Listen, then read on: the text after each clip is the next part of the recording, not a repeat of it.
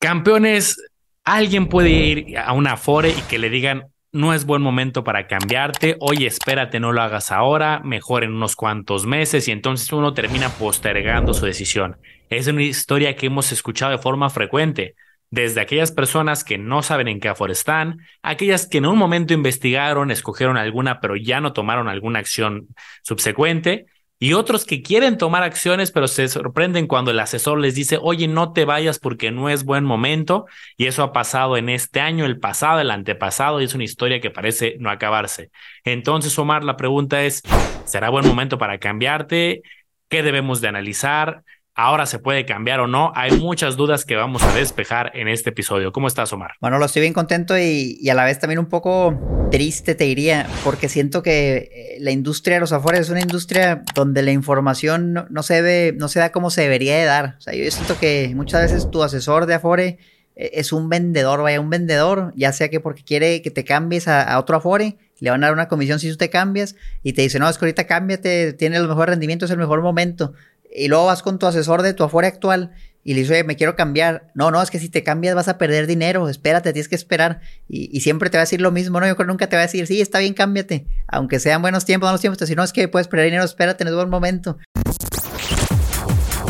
Bienvenidos a Campeones Financieros. Campeones Financieros. Donde Manolo y Omar hablaremos de finanzas.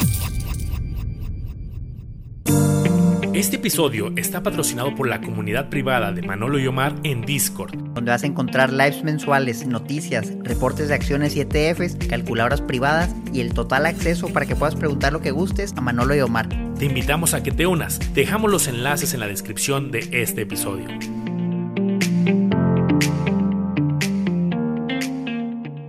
Entonces sí siento que tenemos que desmenuzar, Manolo, de dónde viene eso de que puedes perder dinero, si realmente vas a perder dinero y, cómo no, o sea, hablando ya con datos más, más certeros, vaya, que lo que te va a decir el asesor. A mí me pareció una decisión que vale la pena platicar, una decisión compleja que hubo un periodo de bloqueo donde no te podías cambiar de Afore. Esta decisión se me hizo sorprendente cuando la comisión la, la porque durante varios meses estuvo bloqueado, la gente no se podía cambiar y entiendo que esto fue a raíz de que había muchas minusvalías. Pero no sé si esa era la decisión correcta, Omar, porque eh, el argumento que yo escuché mucho era, oye, es que estás en minusvalía, pues no conviene cambiarte.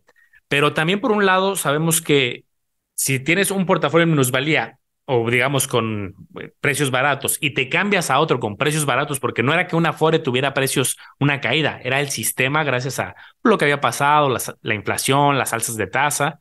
Entonces salías de un lugar barato para llegar a otro lugar barato, pero a lo mejor con mejor gestión, con gente quizá más profesional que podía manejar la situación completa mejor. Entonces dijeron, no, mejor que nadie se cambie, si estás mal, quédate en el lugar donde estás mal con minusvalía, pero quizá no es lugar óptimo no sé, me pareció curioso. Yo entiendo que a lo mejor las autoridades dijeron, no, pues es que a lo mejor la gente no está tan informada de, de la gestión y cuáles son buenos, entonces mejor que nadie se pueda cambiar. Lo bueno es que ahorita cuando grabamos el episodio ya te puedes cambiar. Entonces fue un tema típico que hubo un bloqueo por si te enteraste que, ah, es que no dejan un tema de unos cuantos meses, pero ya ahorita tenemos la libertad de cambiarnos a la que queramos. Sí, a ver, fueron seis meses, o sea, fue un buen de tiempo y medio año donde pues te quitaron así que tu derecho, ¿no? De elegir dónde se invierte el dinero para tu retiro. Y, creo que vale la pena explicar, Manolo, por qué es eso de un activo barato a otro barato o no. acuérdense que los afores son literal fondos de inversión, ¿sí? Es dinero que se invierte en algo, llámese deuda gubernamental, deuda corporativa, acciones nacionales, acciones internacionales. Básicamente va a haber dos componentes principales en tu Afore, la renta fija y la renta variable, ¿no? Hay deuda y hay acciones de diferentes lugares. Entonces es lo mismo a que si tú tuvieras un portafolio de inversiones como los que hablamos aquí en el canal, de que, oye, pues compré unos ETFs, compré unas acciones, tengo dinero ahí en CETES, es lo mismo. Y tú tienes una distribución dependiendo de, lo que tú consideras. Bueno, las Afores lo hacen por ti, no los gestores, que son profesionales en el tema, eligen cómo distribuirlo, dependiendo de la CIFOR en la que estés, dependiendo de tu edad, va a haber diferentes carteras de diferentes administradoras con inversiones distintas, pero al final tienen lo mismo, acciones, ETFs y, deuda, ¿no? Fondos de inversión, o sea, tienen, tienen renta fija y renta variable.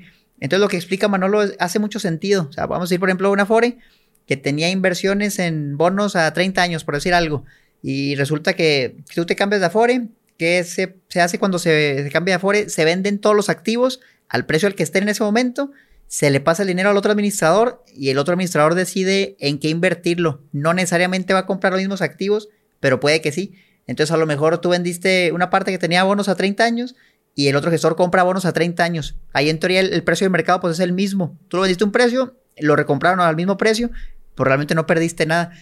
¿Cuándo sí podrías perder? Oye, pues tu Afore tenía acciones de PayPal, por ejemplo, y pues la vende, ¿no? Y perdió mucho y el otro no la recompra. Bueno, pues ahí no quiere decir que lo perdiste. O sea, bueno, en teoría, si tiene minusvalía y lo vendes, pues pierdes. Pero si compras otra cosa que también estaba castigada y luego se recupera, o sea, en teoría, pues te podría recuperar rápido. Entonces yo siento que es, es mal usado, Manolo, esa frase de si te cambia vas a perder dinero, porque como tú dices, o sea, vas a comprar algo que está barato, lo vendes para comprar lo que estaba barato en otro lado. A lo mejor sea algo diferente, pero igual en general los mercados ahorita están, están bajos. Por ejemplo, si había exposición, bueno, ya no tanto, eh, pero a lo mejor a principios del año sí, tenías exposición a la bolsa de Estados Unidos, por ejemplo, en enero de 2023, pues probablemente te fue catastrófico, porque el 2022 fue un año muy malo, sea lo que sea. Entonces, si, si hubieras podido cambiar, pues pasabas de comprar algo a un precio bajo a comprar eso mismo al mismo precio. Yo siento que ahí no aplica eso, no los hace más de algo hasta ilógico que digan, vamos a bloquear los, los cambios porque puedes perder dinero. No sé tú qué opinas. De hecho, ahorita que lo pienso, creo que es peor cambiarte en una época de crecimiento. O sea, por ejemplo, imagínate una Afore que tenga mal desempeño, 3%, y otra trae el 7%. Te sales de la del 3 al 7 o al 8 o lo que tenga, y te sales de una que están los precios castigados a una que a lo mejor ha hecho bien trae los precios más inflados. Entonces es como contraintuitivo que en el momento a lo mejor oportuno para cambiarte estaba bloqueado. Digo, esto va a depender mucho del caso. Yo sé que no hay un momento ideal para cambiarte. Yo creo que esa es una de las conclusiones anticipadas. Oye, entonces ¿cuándo me cambio? Pues yo creo que es difícil. Oye, cuando está creciendo, pues es la justificación para no cambiarte. Tu portafolio está creciendo, no te vayas. Cuando está en crisis, pues lo bloquean y no te puedes salir. Cuando va a regular, pues te van a decir, oye, es que pues, no ha madurado, pues quizá no hay un buen momento creo que te puede dar parálisis por análisis de, ay, pues no es buen momento, mejor me espero, el asesor dijo que no, y te quedas en una que constantemente te dé un 3 o 4, porque yo he visto muchas afores, Omar, que el rendimiento que traen de largo plazo es entre un 3 y un 6, 7, o sea, no es una estrategia que en mi opinión en la última década haya dado buenos resultados, diciendo las cosas como son, ya es un ahorro por ley. Unas lo hacen mucho mejor que otras. De alguien que te ofrezca un 3, 4, alguien que te ofrece un 7, pues bueno, definitivamente busquemos la que te da el 6-7, aunque el pasado no garantice el futuro, pero eh, creo que sí hay un área de oportunidad porque si a mí me dijeras, oye, yo tengo un desempeño del 6% en los últimos 10 años promedio anual, pues yo te diría que no eres un gran asesor, ¿no? Te diría, ah, pues quizá ni set, hasta CETES creo que ha dado más, ¿no? Entonces yo sí creo que, que hay algunas áreas de oportunidad, pero de que hay unas mejores que otras, sin duda. Es un tema, un tema bien delicado, ¿eh? y es que acuérdense que, pónganse a pensar, las Afores son, son empresas privadas, o sea, son empresas que, que, buscan lucrar, buscan generar ganancias. Entonces, su, su único, prácticamente su único ingreso, ¿cuál es? La comisión que cobran por administrar tus activos. Entonces, para que ellos ganen más dinero, pues tienen que tener más dinero en su cartera. Y mientras más tengan, más el porcentaje va a ser el mismo, pero más va a ser la cantidad que van a recibir como les han estado mermando las comisiones, las han estado bajando, las han estado bajando, pues obviamente esto a lo mejor ya ni siquiera es negocio para ellos, ¿no? Ya las comisiones bajaron tanto que yo siento que ya los tienen descuidados, mano, los afores, o sea, que ya realmente dicen, oye, pues ya ni cobro nada, ya como que no vamos a dar servicio al cliente porque ya no hay dinero, porque ya no sacamos, y, se empieza todo a deteriorar. Y a lo mejor metieron un bloqueo porque, pues a lo mejor hasta algunas afores les podía dar en la torre, ¿no? Que se sale más capital, ya con lo poquito que cobre comisión, tal vez ya no me dar ni para los gastos operativos. Yo siento que a lo mejor fue un tema de, de buscar estabilidad, porque el ingreso pues ya era bajo, ya estaba reducido, y el otro ya podía bajar más si hay un cambio drástico. Y dijeron, ay, no queremos que esto colapse, pues mejor vamos a poner un bloqueo, que esté todo más tranquilo. A lo mejor por ahí hace, hace un poco de sentido, ¿no? Como, no sé, el colapso bancario en Estados Unidos, que todos empezaron a salir y algo así que pasara, ¿no? Esta Fore, pues ya no tiene ni recursos para operar. No, no lo veo eh, poco probable, la verdad es algo que se me acaba de ocurrir ahorita, pero me, ahora me hace mucho más sentido. Es, es tema, tema a debatir. Pero bueno, pasando un poco de, la situación, afortunadamente ya te puedes cambiar y me gustaría preguntarte, Omar, si alguien que nos está escuchando un cambio dice, ok, qué bueno que ya se puede, yo no me enteré que estaba bloqueado quizá, ¿qué sigue?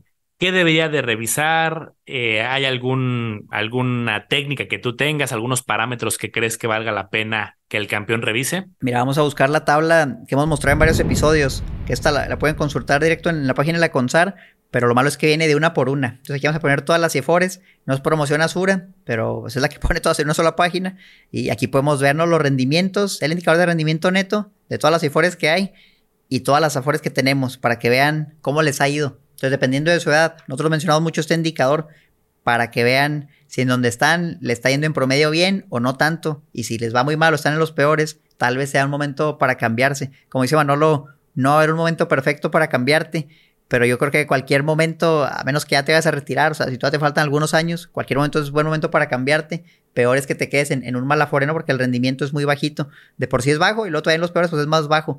Entonces, por ejemplo, Manolo, o sea, es que alguien que nació entre el 80 y el 84, estas son las opciones que hay, ¿no? Las 10 opciones. Y si dice, oye, estoy en Azteca, en Invercap o en Principal, estás en lo más abajo de la tabla. Tienes que tener cuidado. Digo, acuérdense que son rendimientos pasados, no garantizan rendimientos futuros. Pero históricamente esto más o menos siempre anda por donde mismo. Entonces, oye, ¿sabes que estoy en las peores? Pues tal vez sería buen momento, si todavía me falta para mi retiro, de buscar a un Profuturo, a un Inbursa o a un Sura. Que aquí lo hemos mencionado en otros episodios cómo ha subido Inbursa, bueno, los allá en algunas, mira, se posiciona en los primeros lugares, en otros en los segundos. A lo mejor su cartera estaba armada defensivamente, justo por si venía una caída, que no bajara tanto, y eso hizo que su rendimiento promedio fuera de los más altos, o sea, se que hasta tiene más que, que en el primer lugar, ahí están dando un tiro ya por, por ser el mejor Afore, entonces no digo que se cambien a ese, digo chequen cada tabla, porque acuérdense que dependiendo de su edad va a ser diferente, aquí vienen todas para que la vayan buscando, personas que nacieron a partir del 95 y luego hay rangos de fecha, ¿no? Estos son, son los años en los que nacieron y con eso se pueden ubicar. Entonces, ¿qué haría yo, por ejemplo? Ahorita vemos una, esta es otra 55, 59 y estoy en sitio Anamex. Híjole, a lo mejor checo si me vale la pena cambiarme a otra. En general, evalúen las tablas, sería mi primera recomendación, Manolo. Oye, pero fíjate, vamos a ver un portafolio, digamos, del que estabas viendo, 80-84. Hace poco yo comentaba un dato que si alguien hubiera invertido en CETES en los últimos 10 años, este dato habría que actualizarlo, pero les voy a dar un aproximado. Si solamente hubiera invertido en CETES todos los años, todos los años, hay años como este que está al 11, al 12, pero hay años que está al 4 o 5% del CETE.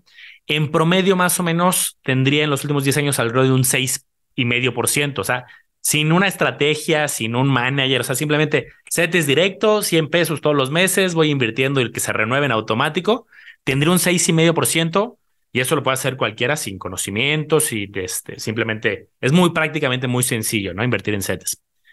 Y justo sí me llama la atención, Omar, que veo varios nombres con 474, 89, 546, 550, que efectivamente no han superado lo que ha tenido los CETES en este indicador de rendimiento neto.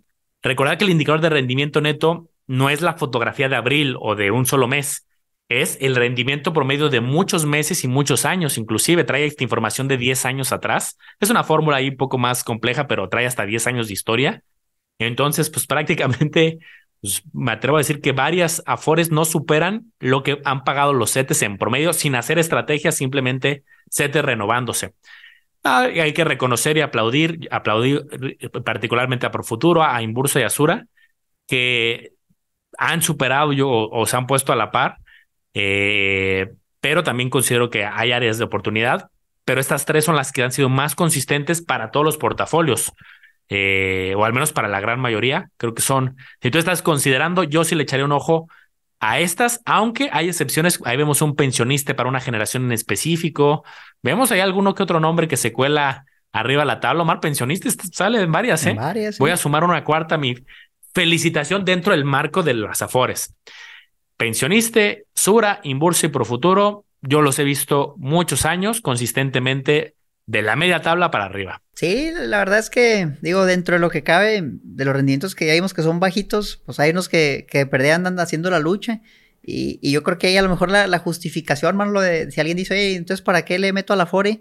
Si, si lo, mejor lo puedo meter todas estas y gano lo mismo pues tal vez sería el beneficio fiscal, ¿no? De las aportaciones adicionales, que ojo, son aportaciones nada más adicionales, es decir, lo que ya te quitan de tu trabajo, eso pues, no, no, lo puedes deducir, pero sí lo retiras libre de impuestos. Pero si tú aparte dices, oye, no va a ser suficiente con lo que me están quitando, que es como el 6%, es muy poquito, y yo le quiero poner más dinero, lo hago por medio de una aportación adicional a mi Afore, pues bueno, te perdía de lo que yo aporte, una parte me la van a regresar, del 2 al 35%, dependiendo de mis ingresos totales y luego lo retiro libre de impuestos. Y dices, bueno, pues a lo mejor si lo pusiera directo en CETES, no me regresan nada, y aparte tengo que pagar impuestos cada vez que esté recibiendo el, interés, entre comillas interés, eh, pues bueno, a lo mejor ahí puede hacer sentido esa justificación de, meterle a la ¿Tú qué opinas? Y yo creo que los beneficios fiscales, pues yo lo he hablado abiertamente en muchos episodios, tanto de Afore como de planes de retiro. exención y deducción es una estrategia muy poderosa de que te regresen una gran parte, pero eso no te lo regresa la Afore, te lo regresa el SAT. Yo en particular, hubo un tiempo que yo tenía programadas aportaciones adicionales a la Afore, luego las desactivé. Oye, Manolo, pero entonces no te interesa tu retiro, pues más bien al contrario, lo topo, pero lo topo en un plan personal de retiro y que se ha tenido rendimientos históricos arriba del 6-5% de acá. Yo creo que lo importante es varias cosas, porque no, el chiste no es desanimar, el chiste es, a ver, punto número uno, el, si tú has trabajado o trabajas actualmente en una empresa, tienes una FORE. La empresa eh, te da como prestación tema del Infonavit, tema del Seguro Social y tema de la FORE. Es decir, una parte de tu salario, digámoslo de alguna manera, no te lo depositan a tu cuenta, sino se deposita a diferentes subcuentas. Una es la de la FORE. Ya es tu dinero, pues hay que cuidarlo. Hay una gran diferencia entre dejarlo ganando el 3 o 4 a ganar un 5 o 6 en el largo plazo muy fuerte. Yo te diría que puede ser diferencia de miles de pesos, de, ay, Omar, pues me gané 600, eh, bueno, tengo acumulado 600 mil pesos una persona y otra puede tener un millón simplemente por esa diferencia de, de cambiarse el 6 al 7, al 8, del, del 6 al 7%. Punto número dos, tenemos opciones. O es el Afore o combinas un Afore y un plan de retiro. Oye, a mí no me gustan los dos, voy por fuera, pues compras unos ETFs o busques una estrategia. El chiste es tener una. Yo cual tengo una combinación. El Afore por cuando trabajaba en el banco, en la casa de bolsa, un plan personal de retiro en estos momentos, más ETFs para mi retiro en una casa de bolsa y esa es la fórmula y la combinación que yo uso, pero ahora sí que el chiste es tener alguna estrategia. Mira, bueno, yo creo que vale la pena mostrar la famosa calculadora, porque eso que cuentas es bien poderoso, o sea, es mucha la diferencia, pero alguien quiere saber de cuánto es la diferencia, ¿no? Y debe haber un número de qué tanto varía, si ganó el 4, si ganó el 5, si ganó el 6. Entonces le da una simulación con montos muy alcanzables de mil pesos al mes, Manolo. Alguien que dice, no, pues yo nada, poner mil pesos al mes por 40 años y, con eso me voy a retirar. Nada más para que vean la diferencia, miren, si ganan el 4%, que ya vimos que hay algunas que por ahí andan un poquito arriba del 4%, vamos a decir que te fue pésimo, estuviste en la peor y un rendimiento del 4%, bueno, terminas con un millón cien en 40 años, ¿sí? habiendo aportado 480.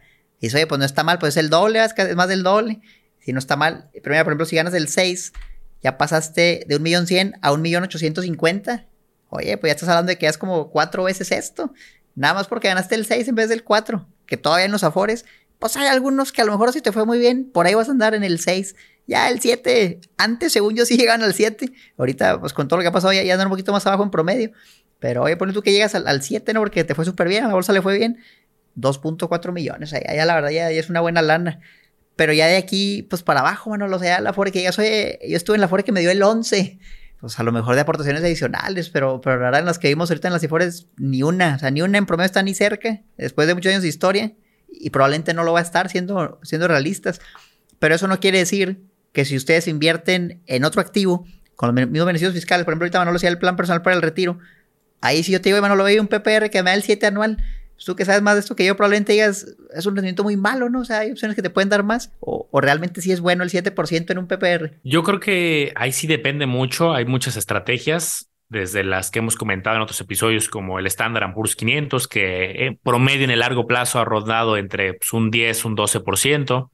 Puedes hacer estrategias tácticas, por ejemplo, hay portafolios que puedes invertir en el QQQ, en tecnología, en diferentes portafolios eh, globales desarrollados y podrías armarte alguna combinación. Es más, alguien dice, yo no me complico y invierto mi plan de retiro en algo que invierta en algo tipo CETES y también existe esa alternativa. Pero como lo comentábamos hace un momento, creo que lo atractivo es, ok, me gano el 7, el 8, el 10, el 12.